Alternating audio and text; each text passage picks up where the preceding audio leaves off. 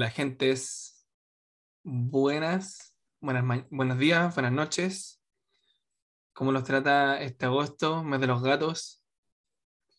Y bienvenido a este capítulo número 7, número de la suerte, de Al otro lado del río. ¿Cómo estáis, Juanpi? Hola Ray, bien, bien por acá, tranquilo, en este día de lluvia y casero, Lluvia y casero. de lluvia y casero. Estuve, mm, me compré un libro de conserva hace un tiempo cuando bajé a Puerto Montt y est- estuve ahí ya en, en pleno estudio de todo lo que voy a hacer con los puerros y los repollos que he cosechado y las chalotas. ¿Qué voy a hacer con los puerros? No sé, pero en el mermelada- libro como que se me hace agua la boca. Pero una mermelada de puerro puede ser posible. Una vez probé mermelada de cebolla y bien, estaba buena igual. Rica, sí. No encurti- encurtido de, de puerro. Ya, Y con las chalotas puede hacer como estas cebollitas perlas, como ese estilo. ya, bueno. Y con ajos también, puede hacer unos ajos así tostados al aceite. Qué rico. Sí, día de lluvia, día de eh, exploración culinaria. Sí, por mi parte yo tengo pendiente hacer mi sopaipilla y ahora que volvió la lluvia voy a entrar de lleno. Aprovechando que ya es de agosto se van a empezar a acabar más las lluvias. Eh, y bueno, ¿qué nos trae en este capítulo número 7?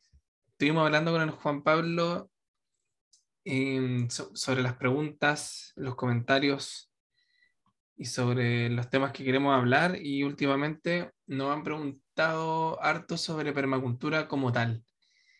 Bueno, en general tenemos por ahí varios grupos de WhatsApp, tenemos eh, harta mm, interacción. Quizás muchos. Sí, bueno, estamos en la época del WhatsApp. Y, y nada, pues y estuvimos analizando los contenidos de los capítulos anteriores y nos fal- más que nos falta, tenemos ganas de seguir hablando de permacultura. Ya tenemos muchas ideas de otros capítulos, pero queremos entrar un poquito en la permacultura y de hecho en Instagram hicimos la, pregu- la pregunta hoy día sobre por qué creéis que la permacultura es bacán o, o especialmente interesante. Eh, porque queremos sacarle más características y desarrollar o profundizar en el concepto y que todos los todas las personas que terminen de escuchar este capítulo sepan ya bien qué es la permacultura y mm, idealmente puedan explicarle a alguien lo que es. Yo creo que es como el desafío principal, de hecho, para nuestra charla, ese es el, el desafío que nos ponemos. Entonces, em, ¿te tinca que leamos una pequeña definición para partir la conversa? ¿O tenías algún otro comentario antes, Juanito del, del mundo? No me tinca, o sea, me tinca. Tengo un comentario con respecto a las sopaipillas, pero lo voy a dejar pasar. ¿Por qué? Y No, no lo voy a dejar pasar. Lo vas a hacer con tus zapallos. no, ya fue, quizás, quizás después. Uh, buena. ¿Van a ser con chancaca o sin? o Por sin supuesto, chancaca? con ambas, pero por supuesto que la chancaca va. La- sí o sí. Mm.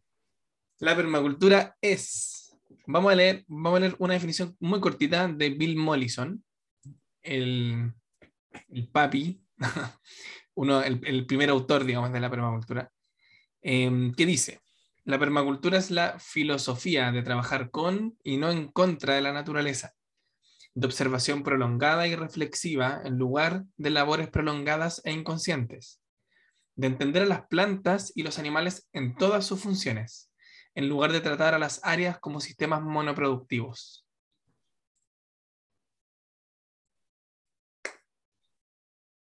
¡Yujú! Fundamental, ¿no? Yo por lo general me quedo con la primera frase que Me es de encanta esa trabajar- definición. Sí. Decía que me quedo siempre con la primera frase de trabajar con y no en contra de la, de la naturaleza, que parece ser algo muy obvio o, o- o simple, pero si uno le da vueltas, en realidad es muy, muy fundamental. Eh, a nosotros nos gusta harto quedarnos en, en esas reflexiones. ¿Algún comentario, Juanín, Juan, Harry? A mí me gusta la frase completa, porque también esto de, pensar bien las cosas antes de mm. hacerlas y no actuar como a la rápida, que un poco, mm. em, en otras palabras, em, también es, no sé, a veces lo siento parte de nuestra cultura de lo, de lo, inmediato, ¿cierto? Como de tener al tiro en el corto plazo resultados, sino como que te, te decaí, así de depresión si no, no, no obtiene un resultado en mm. el corto plazo y por lo tanto todo se, se hace como rápido. Entonces, mm, me gusta igual esa, esa parte de la, de la definición. Claro, cuando dice la, la, filosofía de observación prolongada y reflexiva en lugar de labores prolongadas e inconscientes. Para mí igual fue eh, súper revolucionario cuando entré en, este, en estas definiciones o a aprender Em, lo que me contaba, y tú de hecho cuando estaba ahí en Nueva Zelanda, que no me acuerdo, hablábamos y, y hablamos de esto porque precisamente lo que busca la permacultura, ya vamos a entrar más, busca cambiar esta idea de que para lograr resultados requieres de trabajos y labores muy prolongadas e inconscientes, sino que lo que busca es que esta utilización del tiempo se base en una observación muy prolongada y reflexiva y que a partir de esa observación se logra un entendimiento del sistema.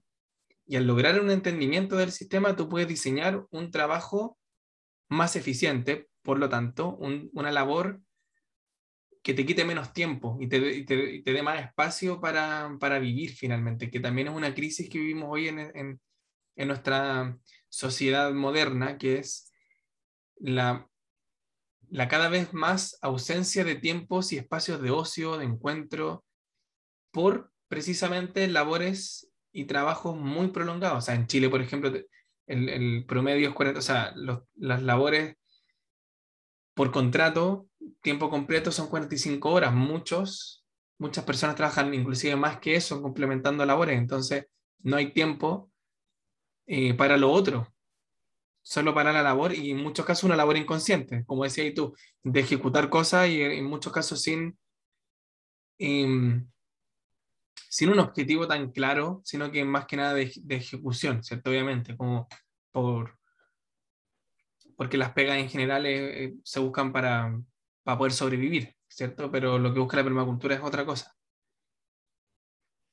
Claro, y peor aún, o sea, viendo el lado más drástico, es que una vez que tienes el tiempo libre o este ocio, lo ocupáis en el celular, en las redes sociales, que hacen un muy buen trabajo para mantenerte entretenido en ese pequeño espacio, eh, en vez de realmente mm, utilizarlo. Mm. Como, no sé, una forma de inspirarte, salir a la naturaleza, qué sé yo. Bueno, importante que aparte de esta definición que la vamos a compartir igual en, una publicación de Instagram con la, referencia para quienes quieran profundizarlo más.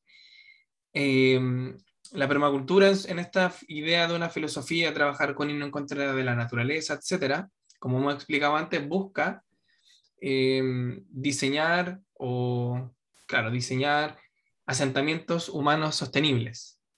es decir, un, modo de vida en un espacio físico que sea sostenible en el, tiempo, basado en una cultura permanente de, esto mismo que estamos hablando. Entonces, es súper importante que para lograr esto, no solamente se basa en tecnologías y en una forma de ejecutar las cosas, sino que también fundamentalmente se basa en una ética, en, un, eh, en, un, en una manera de entender los valores fundamentales de un sistema para poder desarrollarlo.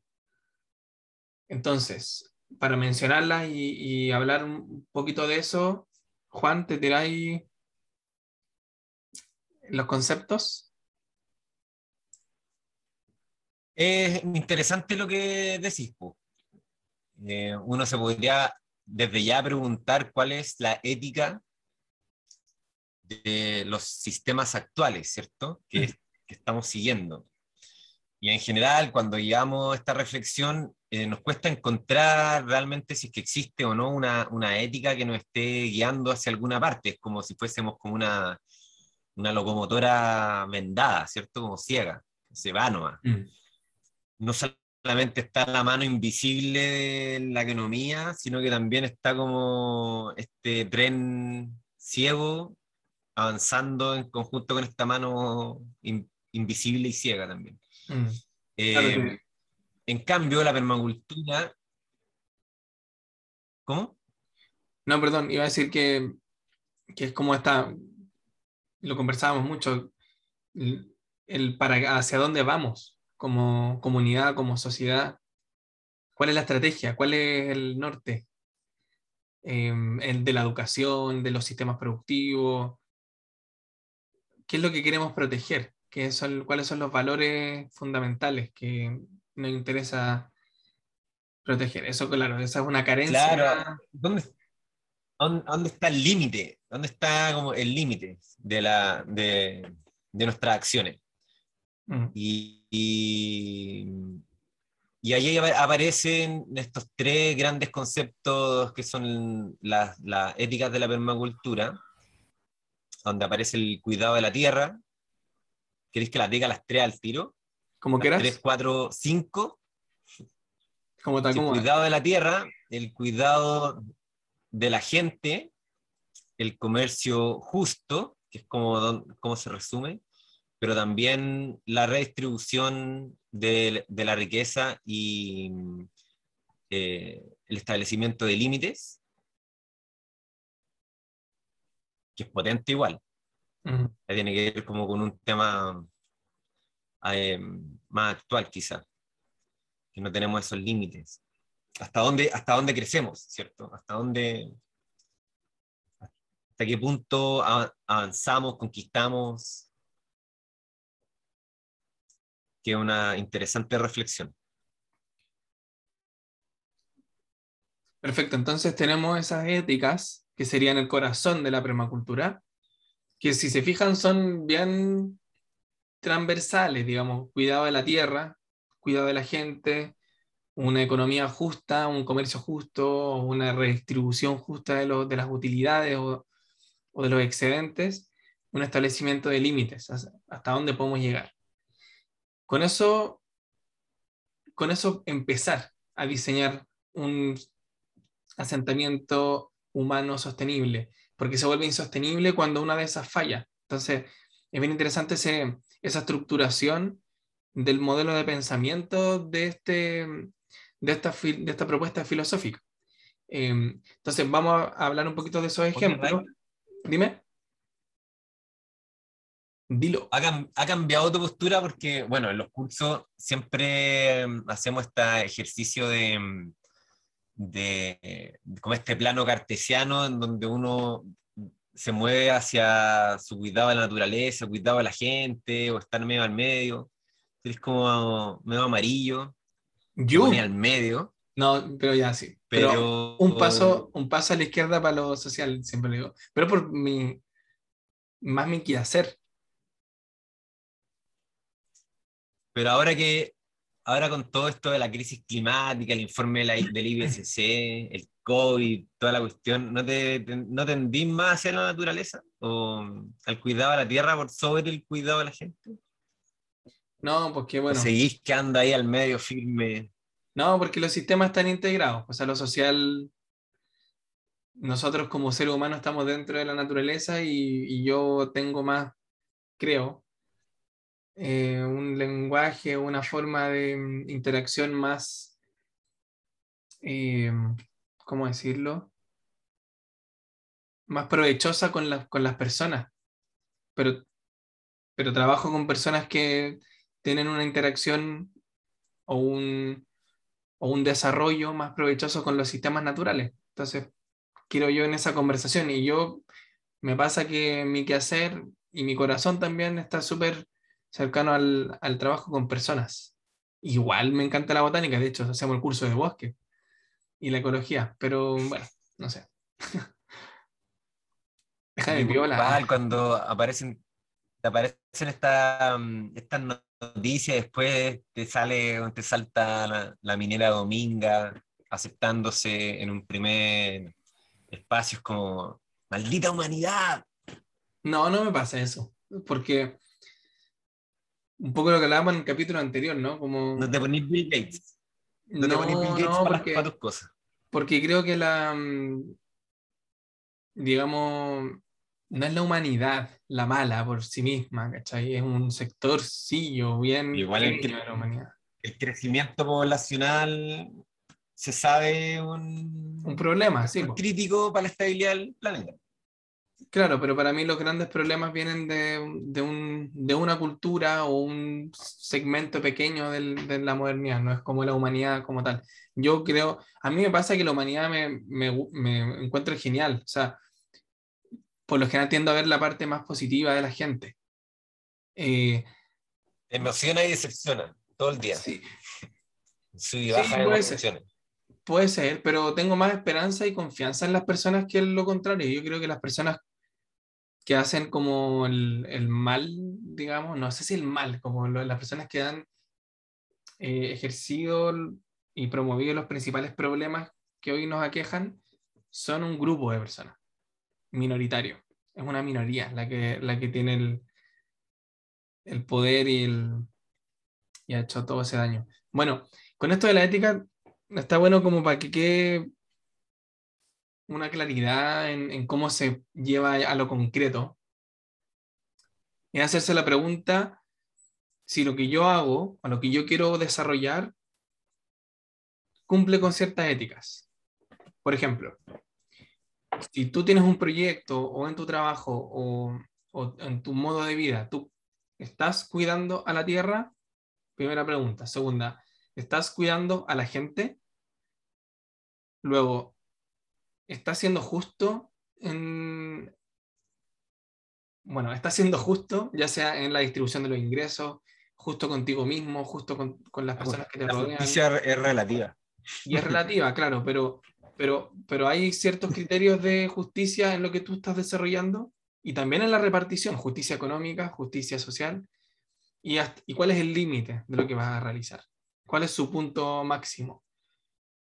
¿Por qué no puede ser ¿Sabes que infinito? Bill Mollison, a, a nivel, a nivel como organigrama de empresa, ya hablemos de una empresa grande que ya tiene como hartos niveles, ponía, mm, ponía una escala de 1 al 7 en sueldos. El sueldo más bajo con el sueldo más alto no podía ser siete veces más. Mm, en una, digamos, en una empresa grande. Eh, digamos, si, si ponemos a Codelco, eh, Claro. un minero no sé cuánto estará ganando, un millón algo, y el otro loco estará ganando como 66 millones, está Claro. ganando 66 veces más. Sí, ¿no? Y, lo- y los altos directivos más Eh. todavía, es, es brutal. Claro, y ahí es cuando uno se pregunta, bueno, ¿qué pasaría si estas éticas estuviesen en la filosofía de, por ejemplo, ese tipo de empresas? ¿Qué hubiese pasado si es que, no sé, pues en, en el complejo Codelco, el- o sea, en el complejo de Puchuncaví Quintero, donde hay muchas termoeléctricas y, y industria, que ha tenido un conflicto gigante en Puchuncaví y contaminación humana de los ecosistemas, etcétera?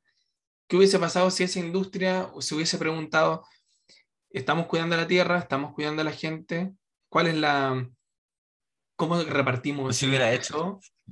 ¿Cuál es el límite? Quizás esa industria sería a menor escala, tendría eh, otro diseño, quizás el, que gana más no ganaría mm, 100 veces lo que gana el que gana menos. Eh, lo mismo con, bueno, y así uno puede empezar a analizar el mundo desde ese lente. O sea, la, la empresa donde trabajo está cuidando la tierra, está cuidando a la gente, es equitativa. ¿Cuál es el límite? Lo mismo para los proyectos personales. Yo hablaba justo el fin de semana con un amigo que quiere instalar una, una empresa, o sea, desarrollar una empresa, y, y justo hablamos de los límites. Hablamos de cómo, por ejemplo, por ejemplo, la ropa deportiva hablamos de, mm, ¿cómo se llama esta marca? Lipi, que es una marca chilena de ropa deportiva. Y, y estaba buena porque no era- italiana esa cuestión. no chilena, era chilena. Sorprendentemente, entonces hacían zapatillas de trekking y poleras y no sé qué. Y le fue tan bien que se vendió a eh, como una gran industria de la ropa internacional y ahora ya es como parte como del gran retail. Igual partió con esa idea. Pero ya no- nos preguntábamos sobre, sobre los límites. ¿Qué pasa? Como si es que, si es que se hubiesen puesto un límite máximo, podrían seguir siendo una industria nacional eh, pequeña, qué sé yo. Lo mismo, bueno, hay un, ahí uno puede divagar, ¿cierto? Hasta dónde puede llegar, cuántas pegas puedo tener, cuántas horas de trabajo puedo a la semana, eh, etcétera. ¿ya? Entonces es súper interesante hacer ese análisis de la ética respecto de todo, finalmente. Em, y de tus propias prácticas. Claro, y eso, eso es súper interesante, porque esta ética, cuando hablamos de la ética y los valores y todo eso es de la permacultura, em, se puede aplicar a diversas escalas, a escala nacional o internacional, inclusive a escala local, a escala barrial, a escala familiar y a escala individual. Entonces, lo que yo hago está cuidando a la gente, está cuidando a la tierra, es justo. ¿Cuál es el límite? Es interesante aplicar todo lo que es la permacultura a nivel personal también. Y bueno, como decíamos al principio, todas las técnicas vienen hacia el diseño. Dale. Bueno, yo quería decir que, mm, como he estado leyendo a, este libro de Maturana, lo sigo leyendo, eh, hablaba un poco de eso, y, y, solo para comentar lo que uno siempre habla de la, de, la, permacultura, de la definición que habíamos dado antes y, de, y del reflexionar también en, en, en los principios pero leyendo este libro me, he ido más en la bola de, de, qué es reflexionar, y cómo reflexionamos y las preguntas em, que surgen con respecto a eso. En, este caso, te preguntas, eh, te pregunta típicas preguntas que hace Dávila con Maturana, eh, pero el, cómo hacemos lo que hacemos. Y entonces es interesante agregarle eso mm, a la, a la reflexión. Tiene que ver un poco con, la, con las éticas y las reflexiones. Pero continuando con, con lo que nos compete, em, creo que el, siguiente paso de, de, lo que le hace tan interesante y motivante y bacán a la permacultura tiene que ver con em, el diseño, ¿cierto? Y, que ya no solamente eh, se trata de ubicar las cosas en distintos lugares, digamos, y todos somos diseñadores de alguna manera, todos tenemos que ordenar nuestra pieza, nuestra casa o, o el lugar el lugar donde trabajamos, el escritorio, qué sé yo, todos tenemos que ordenarlo, entonces lo diseñamos de alguna manera, y eso extrapólalo, y, y, entonces la permacultura te vuelve a, a poner el desafío de em, cómo ubicamos los distintos elementos, distintos componentes, eh, para que la, a veces la necesidad de uno, ¿cierto? Eh, sea el producto de otro. O sea, no sé, un ejemplo típico es ya una huerta, ¿cierto? Necesita agua. Entonces, eh, la necesidad de esta huerta va a ser agua y, y no sé, una, tu casa, ¿ya? Y, y tu casa el, puede producir agua, en el sentido de agua gris o en el sentido de agua lluvia, ¿cierto? ¿Qué es el agua Entonces, gris? La, el, el agua gris es lo que sale de, de, tu, de la tina, de la, de la ducha, de, de, la lavadora, o de, ah. o de lavaplatos. ¿cierto? Ya no más.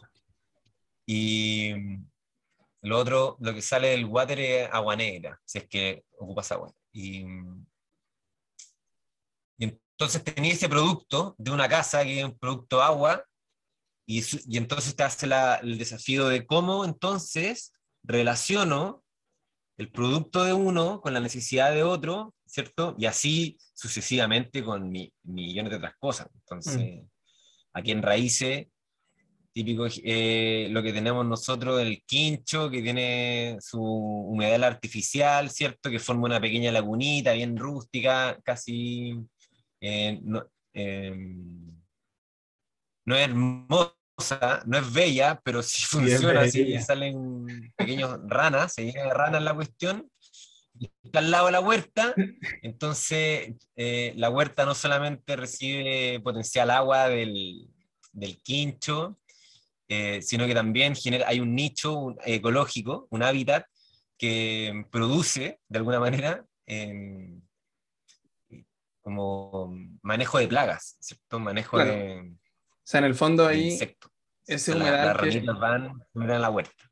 ese humedal que mencionas, Juan Pablo, precisamente nosotros lo hicimos para filtrar y, y, tratar el agua gris del quincho. Entonces nosotros ocupamos el quincho, esa agua va al humedal las plantas depuradoras lo filtran, tratan esa agua y ahí se va a la huerta. Entonces, es precisamente lo que también hablábamos con el Manu, ¿te acordás? Y en el fondo, lo regenerativo también apunta hacia la integración de los sistemas. O sea, no hacemos apicultura, por ejemplo, solo para producir miel, o no, no solamente tenemos colmenas y abejas para la miel, sino que las abejas se alimentan con plantas sanas que nos pueden dar productos agrícolas, frutas, que sé yo, hierbas, y eso tiene que ver con el suelo, que tiene que estar sano también, y ambas cosas nos pueden dar un hábitat sano para el bienestar humano. Entonces, al integrar los elementos y, y analizarlos en cada una de sus partes, tenemos ya el concepto de diseñar un, un asentamiento humano, pero que va interrelacionando cada uno de los elementos. Eso yo creo que también, es, también uno puede analizar, es súper... Em, es un buen ejercicio también, analizar los espacios públicos o, las casas, y analizar cuáles son las potenciales relaciones que podría tener una infraestructura con otra y que no la hay, que se pierde esa relación. Y sobre todo en, temas como... Por eso... Por eso la, los cursos de permacultura, el curso de diseño, están como, no sé, de alguna manera revelador o un antes y un después en, en la vida de la gente, de las, de, de las personas, porque, claro, no. O sea, una cosa es mencionar, ¿cierto?, esto de las relaciones, pero por otro lado es cómo logramos esas relaciones y cómo analizamos, ¿cierto?, la integridad de las cosas. Entonces, y una vez cuando ya tenía esa, esa cuestión, en, cuando encendí ese switch, eh, aparece en todos lados. Y empecé a ver eh, quizás errores, o, o cómo podrían funcionar la, las plazas o los espacios públicos, etcétera, etcétera. Em, sin ir más lejos, está, este ejemplo que, que ocurrió en, Dinamarca, ¿cierto? Cuando terminaron por decidir que eh, lo más barato y ecológico era aumentar los espacios públicos, o sea, aumentar la calzada de peatonal y disminuir eh, la calle. Y lo que lograron con eso inmediatamente fue más bicicletas, más interacciones entre las personas, mayor eh, cohesión comunitaria, ¿cierto? Al tiro se generaba ese resultado. Entonces, no, es súper bueno, eh, eso. Motivante la. Y bacán. bueno, igual, hoy día ponte tú, te cuento, que estaba hablando con la Feña Avendaño, que es una habitante de la casa, la casa de la escalera, una casa, pero también un espacio cultural y permacultural ubicado en Concepción, de la cual pronto vamos a hacer un, el lunes, creo, el próximo lunes vamos a hacer un live con ellos para hablar de cositas permaculturales para que sigan ahí en la casa de la escalera. Eh, y hablábamos de, de, cómo, inclusive ella, porque ella se relaciona con otros otros ámbitos, eh, no, no, está tan involucrada con la permacultura. Eh, hay mucha gente que percibe la permacultura como huerta orgánica, como un espacio verde en que tú produces alimentos y vives de la tierra, en un, en un tipo de sueño de vida como bien utópico de alguna manera, pero sobre todo como permacultura igual huertas, que si bien sí tiene de realidad, porque, porque la permacultura siempre se basa en, un sistema, un asentamiento sostenible y eso requiere de la producción de alimentos, entonces siempre van a haber huertas y, y este diseño siempre promueve mucho la producción, pero la permacultura no es solamente la producción agrícola, ni la producción de alimentos, eh, sino que, como hablábamos recién, es una perspectiva. para un modelo de desarrollo, es una filosofía. Entonces, por eso trae éticas, trae principios de diseño, pero son aplicables en distintos ámbitos. Y eso yo considero que es muy, muy particular. Y, en el sentido, yo le decía a la, a feña, así como con, conociendo las éticas y, y, conociendo los principios de los que no entramos en este capítulo, pero hay una serie de principios que algo hemos hablado en los capítulos anteriores, que son guías de eh, son guías que nos entregan conocimientos tradicionales y desde las distintas disciplinas que nos ayudan a desarrollar y diseñar este sistema eh, sostenible. Eh, con, estos principios, esta filosofía, estos conocimientos, uno tiene una perspectiva de desarrollo distinta. y eso tú lo puedes desempeñar desde cualquier oficio, digamos, desde cualquier ámbito. Yo le decía, un, eh, oficinista del piso 12, ¿cachai? Puede sí tener una visión permacultural y desarrollar un sistema basado en la permacultura sin problema. También está este tema como un poquito, un poquito de, la, discusión de la, del acceso a terrenos, por ejemplo, o a recursos para. Eh, el hecho de que se vea también con la permacultura igual a tengo un terreno y hago un diseño al campo permacultural y tengo una vida autosuficiente, verde y ecológica, claro, no todos tienen primero el acceso a un terreno, no todos tienen el curso de diseño, entonces se genera una brecha. Pero nosotros hemos estado... Ahí... ¿Sí? Ahí me surgen las palabras de mm, el Rob Hopkins, que es este loquito de, de los movimientos en transición. Ya eh, que critica a, la permacultura en un momento, porque dice, loco, cuando hayan pasado como 60 años y seguimos con el loco barbón que se va al monte a hacer eh, sillas con palos, ¿cachai? Y, mm. y, a vivir como de la naturaleza. y, y a donde las papas están quemando eh, la ciudad, ¿cachai? Entonces, eh, cuando él, él, cuando él dijo, o sea, conoció la permacultura, en, en, ningún momento él dijo, ya me voy a ir al campo. Dijo, no, yo me voy a ir a la ciudad, porque si el cambio va a ocurrir, va a ocurrir en la ciudad. Mm. Y, y, formó lo que se llamó los pueblos en transición, o las ciudades en transición, y todo ese movimiento que es bien potente. Eh, y también es ejemplar, porque claro, y también destacar que igual hemos avanzado, porque yo me acuerdo en el 2015 más o menos, tú decías, no, yo hago permacultura y, ah, bueno, a mí también me gustan las lombrices. Mm. Bacán, onda, lombriz californiana o... Y era como, no, es que permacultura. Y claro, no, no, solo Ahora uno va a la biblioteca y tiene zona de permacultura, compadre. A ese nivel. Yo fui a, una librería en Puerto Montt, lamentablemente quedaba en un mall, así que fue, entré al mall y tenía sección permacultura. ¿En serio? Visto. Pero genial, o sea, al menos es, bacán que esté el concepto, que esté ahí ya en el, en el, en el vocabulario, en el glosario. Pero caché que, bueno, también eso mismo a mí le decía a la, feña, en el fondo, esta visión, en el fondo, requiere simplemente de entender una, manera de pensar el desarrollo, que no solamente es la que viene desde la permacultura, sino que también es la que se relaciona con las del buen vivir, con las culturas tradicionales, en el fondo, es buscar un modelo de desarrollo que nos dé bienestar, que sea resiliente, que viva en crisis, porque, o sea, que, diseña sabiendo que hay una crisis. Entonces, incluye la crisis en su diseño, por lo tanto, resiste bien a ella.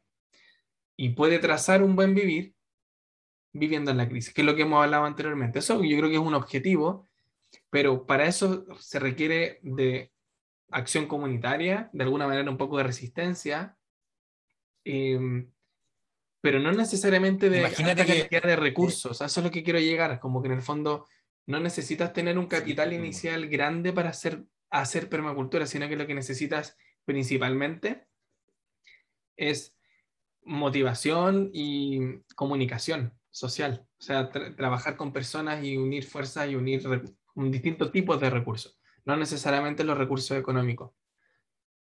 Y en la urbanidad yo creo que eso sobre Este mismo todo es posible.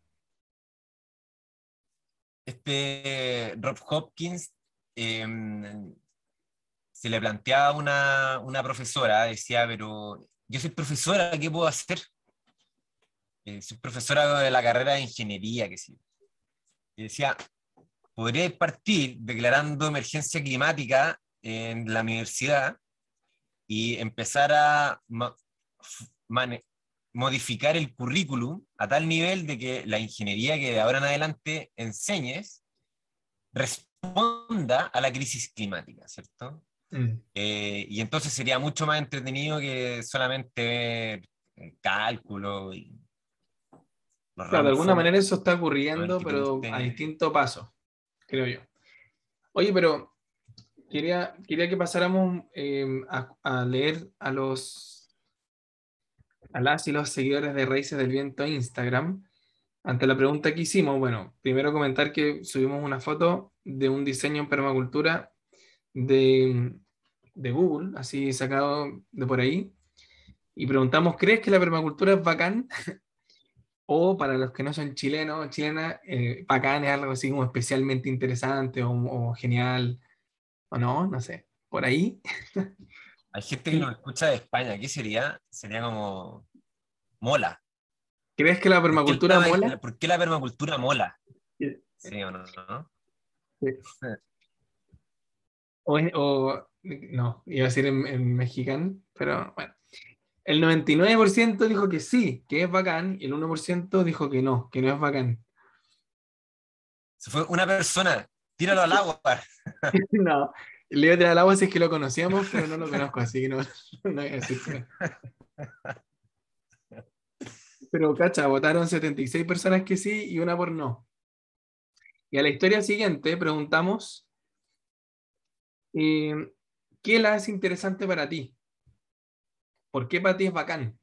Y recibimos muchas, muchas respuestas. Podríamos leer algunas. A ver, voy a partir con la Catherine Benor que nos puso que es bacán por solamente nos, nos puso la palabra libertad.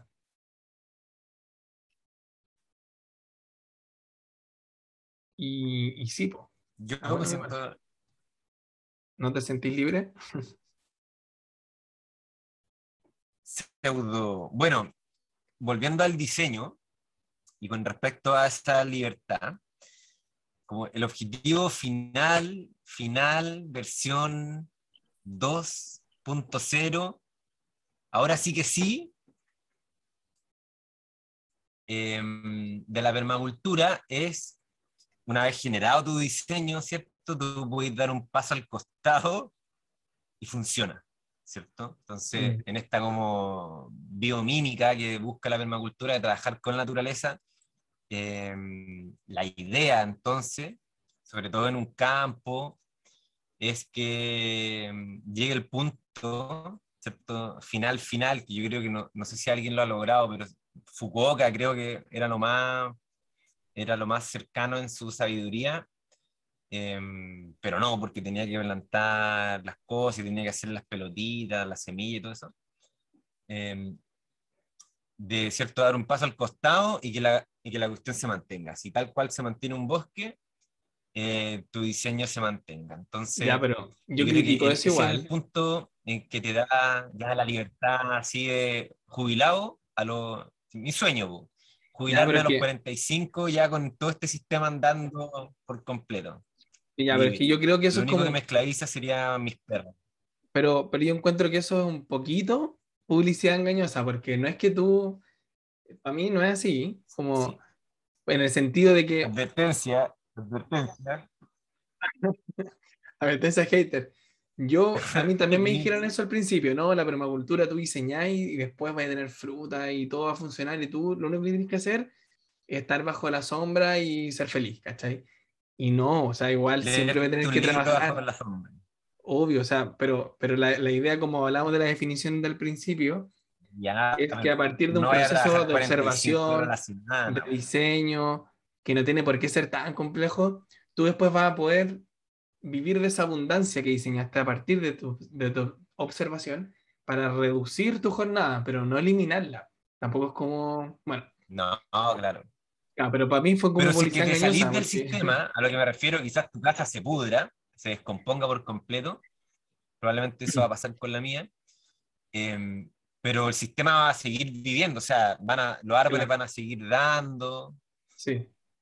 Bueno, aquí el, el Ben Harvol, el Benja, nos pone la manera holística de entender el, el relacionamiento con la Tierra sin ignorar la realidad humana. Y por otro lado, como me- relacionado a lo que nos dice el Benja, Joaco, el Joaco, Joaco, nos pone que es súper integral, holística y Guajú. pulenta. Saludos a los cabros. Em, y precisamente ahí nos hablan de la manera holística de entender, que es lo que hablábamos recién, en fondo la interrelación de los elementos, eh, de que no solamente es huerta, sino que también es justicia, también es equidad, también es eh, gente, comunidades, límites, economía.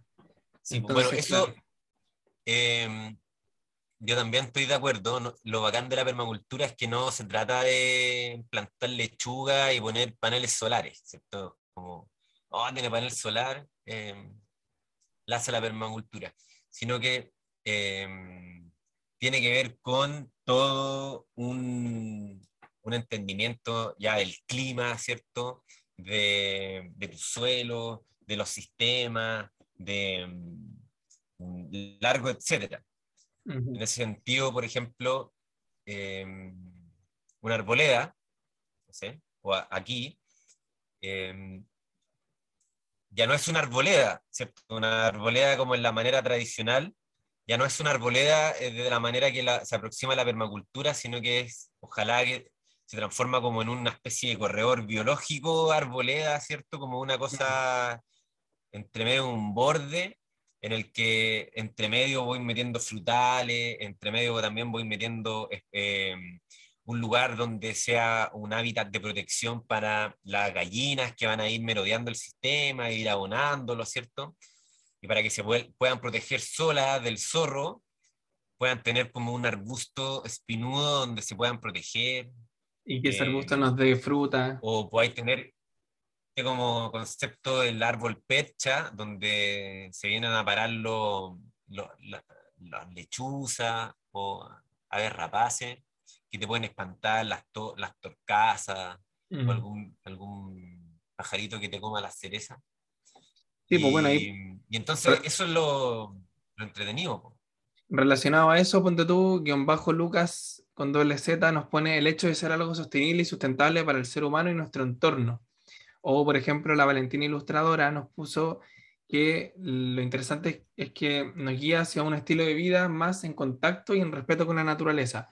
Y precisamente eso se puede ver reflejado en lo que decías tú recién. En el fondo, podemos tener un eh, sistema de frutales, pero no es un sistema de frutales, es un bosque, es un ecosistema que nos va a dar medicina, fruta, qué sé yo, agua, inclusive sombra, eh, hojarasca, hábitat para, los, para las aves que, o para los insectos que nos van a polinizar los, las huertas, qué sé yo. Como también decía la definición de Bill Mollison, cuando nos dice, uh, la perdí, bueno, pero cuando nos decía mm, eh, analizar los animales y las plantas en todas sus funciones, no solamente en una. La gallina no solamente va a dar huevos, sino que da huevos, a- ara la tierra, abona, qué sé yo. Para los que comen gallina, Claro, ahí podemos. eh, me gustaría mencionar lo de la, la ga- la gallina libre. La gallina libre en verdad es como. El concepto de gallina libre, hay como un estándar, ¿cierto?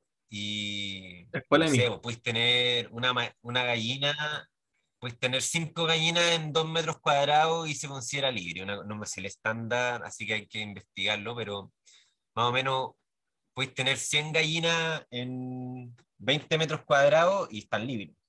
Y una de las características de la gallina, y esto como analizando cierto un componente eh, en todas sus funciones, la gallina le gusta explorar.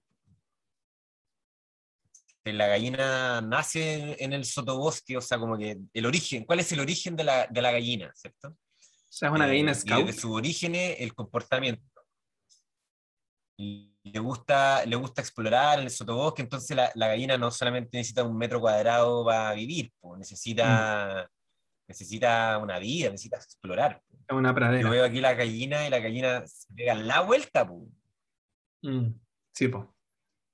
Sí, claro, y hay muchas gallinas que le ponen libre y está, claro, están en poco espacio, igual están hacinadas, como que claro, mejora el estándar, pero no la hace. O también cuando dicen gallinas felices, ¿cómo sabéis que está feliz Ers? Porque ve la luz. Claro, igual es cuático el gallinas felices porque ni siquiera el concepto de felicidad en los humanos está no está acordado, como hay índices de felicidad y siempre son polémicos y, y, estoy hablando de medírselo a las gallinas, ¿cómo? Son bueno, aquí ponte tú la Acacia Isis, la Tami, saludos para la Tami, ahí la Forestina, nos pone la conexión que existe con cada una de las partes que lo componen. Eh, es como un gran ser, un gran órgano, habla sobre la permacultura. O el, el Ney Houston, ¿recordáis? Rucamanqui, hay un, un, voluntario que estuvo el año, ¿hace cuánto? ¿Dos años? Saludos, Ney, nos pone que sea una alternativa al sistema de hoy. Y eso a mí también me gusta mucho de la permacultura y me pasa que es lo que yo encuentro más interesante. Coincido. Em, justo también hablaba con la Feña hoy día y, se relaciona con el capítulo 1 que tuvimos, de que hay mucho imaginario sobre la crisis y sobre lo, que, y sobre lo malo que, sobre, sobre, sobre los perjuicios del sistema, pero hay poco poca alternativa propositiva y constructiva sobre un mejor vivir. Entonces me pasa que en los sistemas de permacultura, la filosofía, el concepto y también la puesta en práctica, sobre todo, me parece muy interesante que exista porque se escapa un poco de la política ficción, de, estar todo el tiempo como manteniéndose en este sistema, pero craneando cómo sería otro sistema, pero siempre desde este sistema. Y la permacultura lo que lo que hace es poner en práctica el otro sistema, mientras critica el sistema actual, que no es lo mismo, entonces me parece muy proactiva. Entonces no se basa solamente en la crítica, la ideación y la marcha o la movilización para que el propio sistema cambie desde arriba, sino que es una manera de cambiar el sistema desde abajo y cambiando tu propio vivir mientras tratas de atender a, otro nivel, pero pero ya con otra lógica de vida. Entonces eso a mí me pasa muy, me pasa que me parece muy interesante salirse de la política ficción y, y, construir otro sistema, que me parece muy, muy genial. Y obviamente con la ética que trae, que, que me gusta mucho. Pero Frano nos dice que le gusta su armonía y Andy Berríos nos dice que le gusta la conexión con la tierra y la paz. Entonces, cacha, hablaron de armonía, de paz y de libertad. Brígido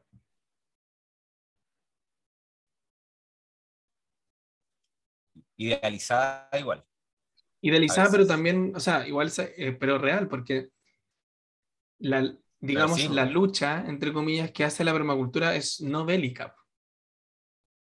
Ahora, ¿es una lucha hippie, como muchos querrían decirle? Ahí nos entramos como un poquito en las, en las corrientes de la permacultura, ¿no? O, o en los submundillos de la permacultura, porque hay de todo. Tú sí sabes de eso, ¿no, Juan? Hay de todo, sí. Bueno, quería terminar eh, lo anterior con el, lo que decía David Holmgren en una de, sus definiciones, que es pasar de el modelo alternativo al sistema actual a el modelo, ¿cierto?, de diseño para las sociedades postindustriales. Entonces, en algún momento hay que dejar de ser la alternativa y volverse... La vía la vía, ¿cierto? Sí, buena palabra. lamentablemente, y... perdona, como que es triste que eso se está cumpliendo de alguna manera, porque la crisis, como sobre todo la ecológica, pero la social, la económica, son tan fuertes que este sistema cada vez se vuelve más viable y menos alternativo. Entonces, como lamentablemente se está como concretizando esa, esa frase, que, que es del año 2002, algo por el estilo. Es lamentable y no bacán. Lamentablemente la permacultura va, va a triunfar. No te entiendo, Ray.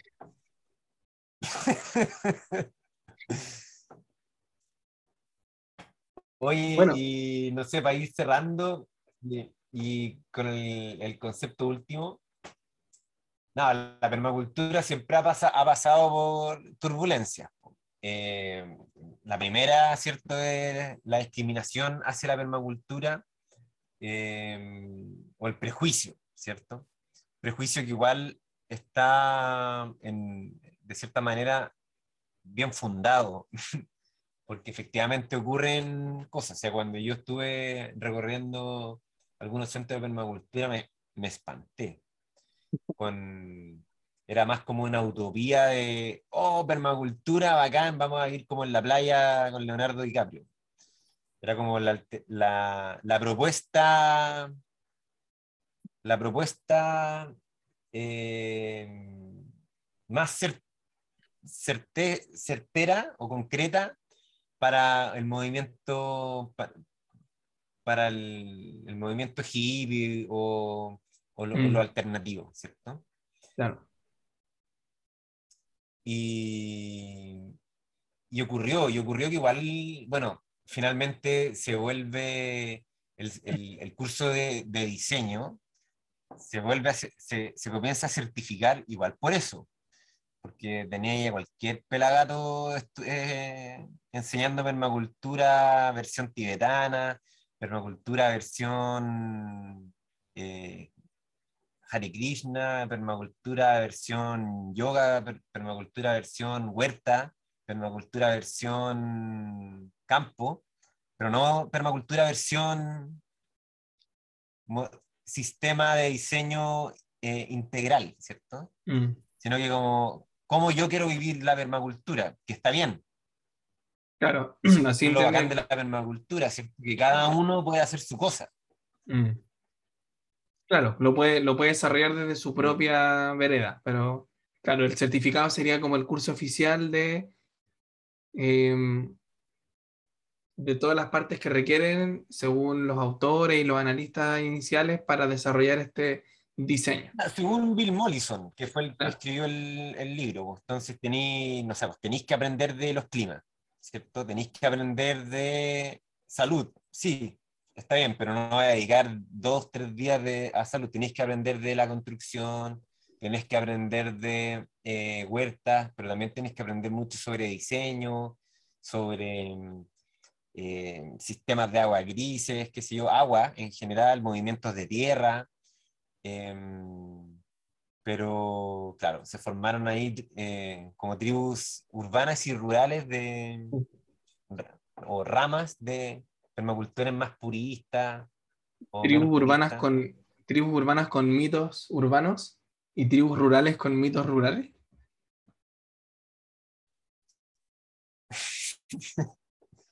¿Qué? bueno, por ejemplo. Pero. Dale, dale. Ya, tú, tú, tú, te iba a poner hater en un momento. No, te veo muy pasivo yo me ponía, o sea, a mí al principio me daba como, me daba como una cosa que mm, los, una cosa. El primer, el primer requisito para hacer era como un bautizo, de como reformular tu nombre. ¿Cierto? Raimulch. Oye, que hicimos, Juan. ¿Cómo era? bueno, Juan Picultor ya es como tu, tu bautizo permacultor, pues, pero hay otros. Entonces igual me sorprendía el... De, pero mi nombre ya es permacultor. Pues. Finalmente... Juan, mi nombre por sí ya es permacultor, Raimundo. El mío trae la palabra mundo, la hueá permacultora. Les gané, les gané a todos los sobrenombres permacultores. De más. No te creo no creo. Pero le hace daño a la, a la imagen, no sé, porque tiene INDAP de la cuestión. Entonces INDAP no quiere saber nada de la permacultura y se cierra, cierra sus ojos solamente a la agroecología. Y cuando postulamos a fondo, finalmente, ¿qué tenemos que...? Eh, no podemos decir que somos permacultores, tenemos que decir que hacemos agroecología. Claro, ahí no... Igual el FIA nos pescó con permacultura un año. Eso como que igual da lata. En el gobierno anterior sí. Igual no nos pescaron con permacultura el FIA, en el año 1, o sea, el 2017. Pero bueno, sí, es verdad. Y es porque está el estigma de que. a revisar. Claro, nos, encontró súper Cuando nos vino a ver fue como. Igual, son, igual son como hippies, claro, dice. Pero también a mí es por el estigma hippie. Y yo tenía, como, tenía puesta la corbata, pues. Ya, ¿dónde? La corbatita. Nah. El tallerín. Yo me pasa que. no. Me pasa que el, con el tema de que, claro, oh, que hippies son los promotores Primero me pasa que en qué momento vivir o relacionarse inclusive, como con los sistemas naturales, todo lo, todo lo natural, sea hippie, encuentro que es cuático, porque es como en qué momento los hippies se apropiaron de la naturaleza, ¿cachai? Como, ¿por qué todo lo natural tiene que ser hippie? Como, ¿qué reduccionismo más, más grande es ese? ¿Y qué poder le estáis dando a los hippies también? Eh, y por otro lado es como, bueno, o sea, yo entiendo que hay como una estética asociada como al hipismo que tiene que ver con todos estos movimientos. Eh, me pasa igual, de alguna manera. Aunque a mí me tratan de, soy full hippie, pero... igual se está como rompiendo. Se está como rompiendo, pero... no es hippie. ¿Cómo? Greta, Greta Thunberg no es hippie. Claro. No, pero para mucha gente sí lo es. Como... Sí. Sí, la niñita hippie que la cuestión. Solo que, solo que es hater. Quizá como que hater y quizá en un, en un psicoanálisis a nosotros mismos somos hater porque queremos no ser hippies, pero al final somos hippies que optan por ser haters para que no les digan hippie, porque les da miedo que les digan hippie. Voy a hablar con mi psicólogo. Si, si tan solo tuviera uno.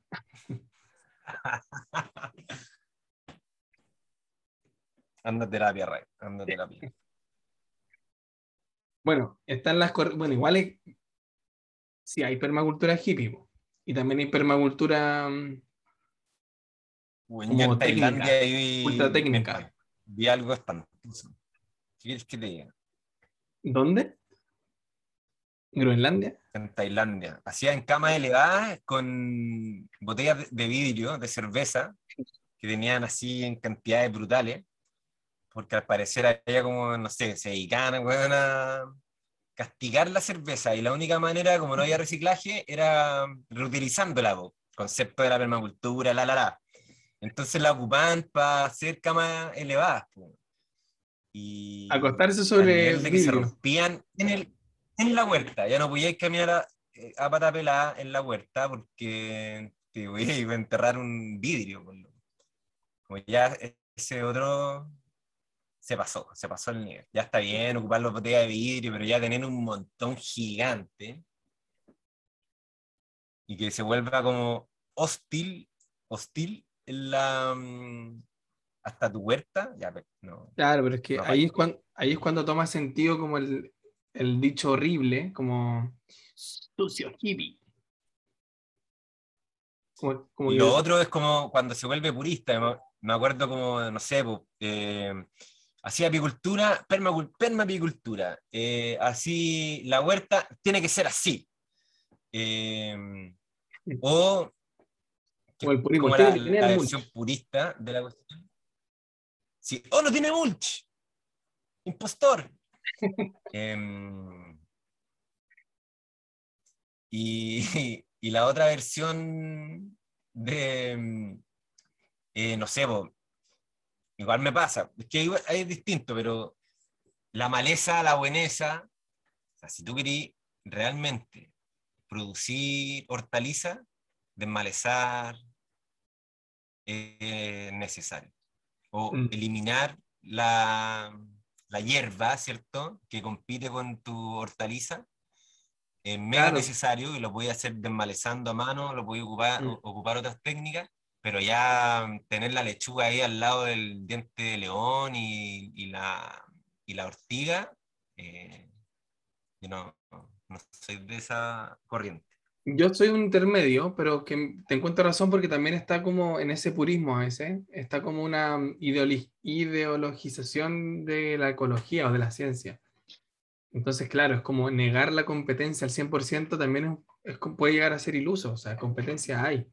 Que todo es competencia, claro, no, no es así, hay colaboración totalmente. Pero como que también están los intermedios, no es binaria la cuestión, es trans. Entonces, claro, no, como creer que todo lo que está ahí va a colaborar, sí, puede colaborar, probablemente ese diente de león le va a hacer súper bien al suelo en relación a la, a la lechuga pero si tú querés comida y querés producir bien, pucha, quizá esa, esa diversidad o esa alelopatía o relaciones beneficiosas de las plantas las tenéis que buscar quizá de una manera más estratégica todavía. Pero sí, hay mucho purismo también y como tú comentabas, hay a veces una sobreconceptualización de las cosas muy grandes, muchos términos, muchas técnicas que tienes que aprender. Y también eso es como un arma de doble filo, porque la permacultura, una de las cosas bacanas que yo encuentro que tiene, es que es tan sencilla y se basa tanto en, el, lenguajes populares, en conocimientos ancestrales, en, cosas sencillas, en, dichos de campo, cruzadas con la ecología, obviamente, y con disciplinas, pero con, un, con una estructura muy simplificada, que yo creo que se puede eh, difundir mucho. Podría ser un programa educativo para distintos tipos de población, etc. Entonces, cuando la sobrecargáis de conocimiento y técnica y, y ciencia, termina alejando ese, esa habilidad que tiene la permacultura, creo yo. Que es que es adaptable para todo tipo de personas.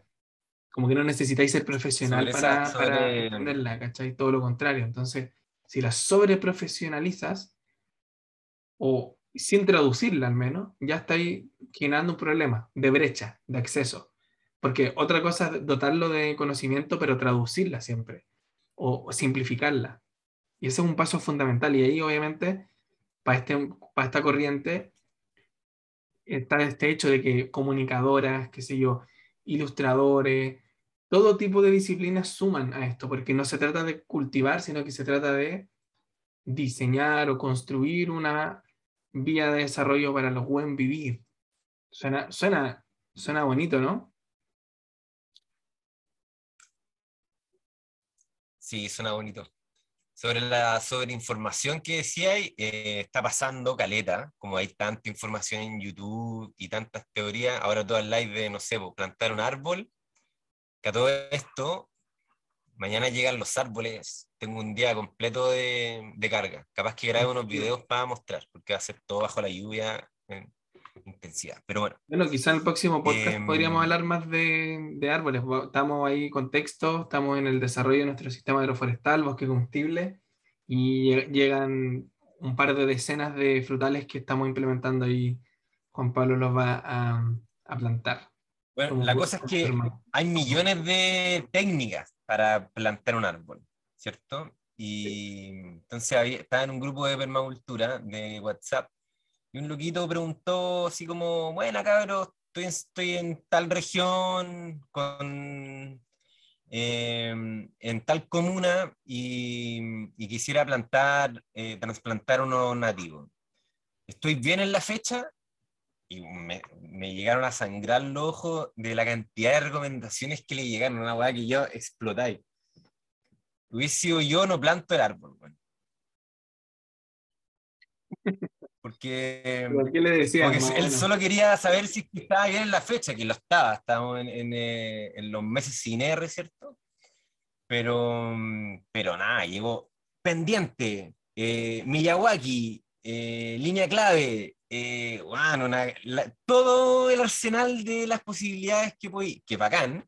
Claro, de sintropía, de, gigante de Claro, pero la línea sintrópica, aquí la cuestión, agrégale 25 otras más especies, como no, es que, como que tengo un arbolito nomás. Y, Yo solo quiero plantar un arbolito.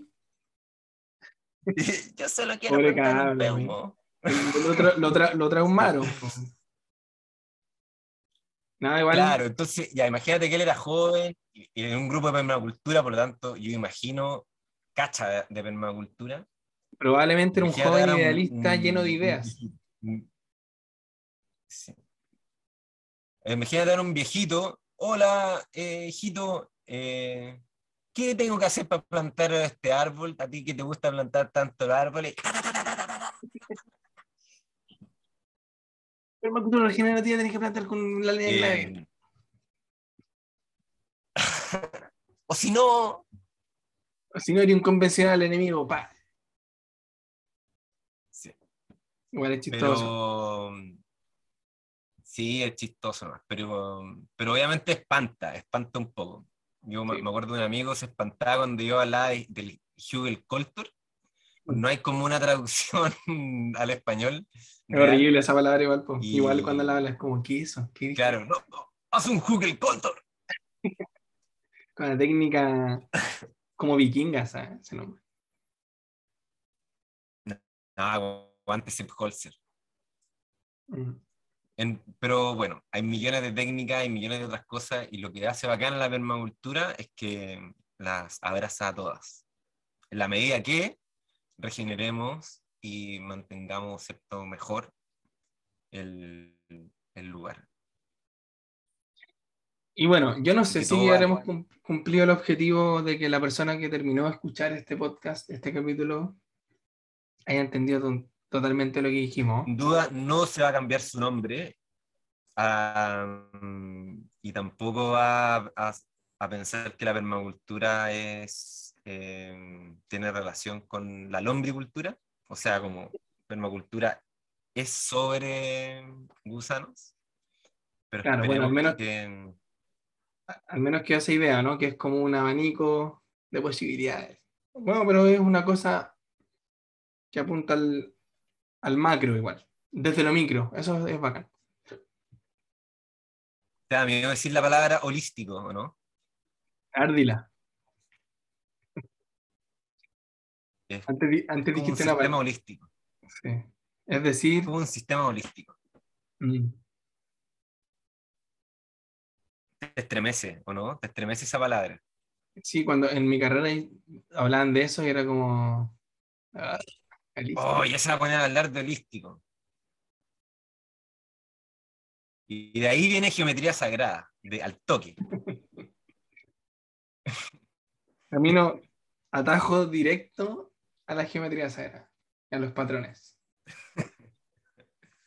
Bueno, tanta cosa que uno puede hablar.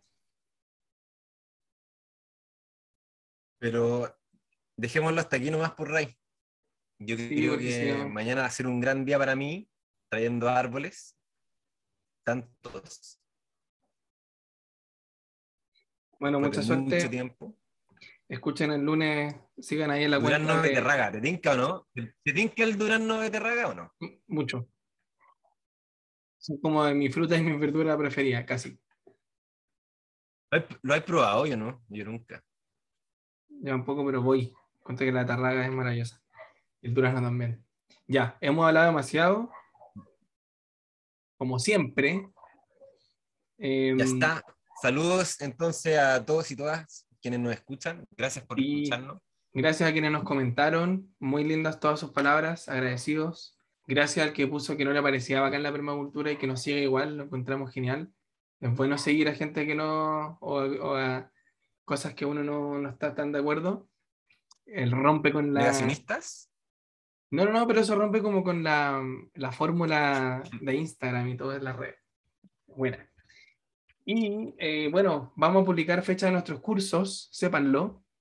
Cursos presenciales. eh, con todas las de la ley, así que pueden ir a raíces, aprender diseño permacultura, bosques, bioconstrucción, medicina natural, plantas, huertas, etcétera. Ahí pueden ver nuestra web, raícesdelviento.org. Y si quieren escuchar más como, eh, como de este tema, también justo vamos a hablar el lunes con La Casa de la Escalera. Búsquenla, estos cabros de cabros y cabras de Concepción están haciendo permacultura urbana, que es lo que nosotros también queremos perseguir. O sea, desarrollar, promover, apoyar. Así que íbamos a estar hablando con los chiquillos de la escalera. Ya vos. Gracias, Ray. No, no, no, no, gracias a ti. No, no, no. Que No. gracias a ti.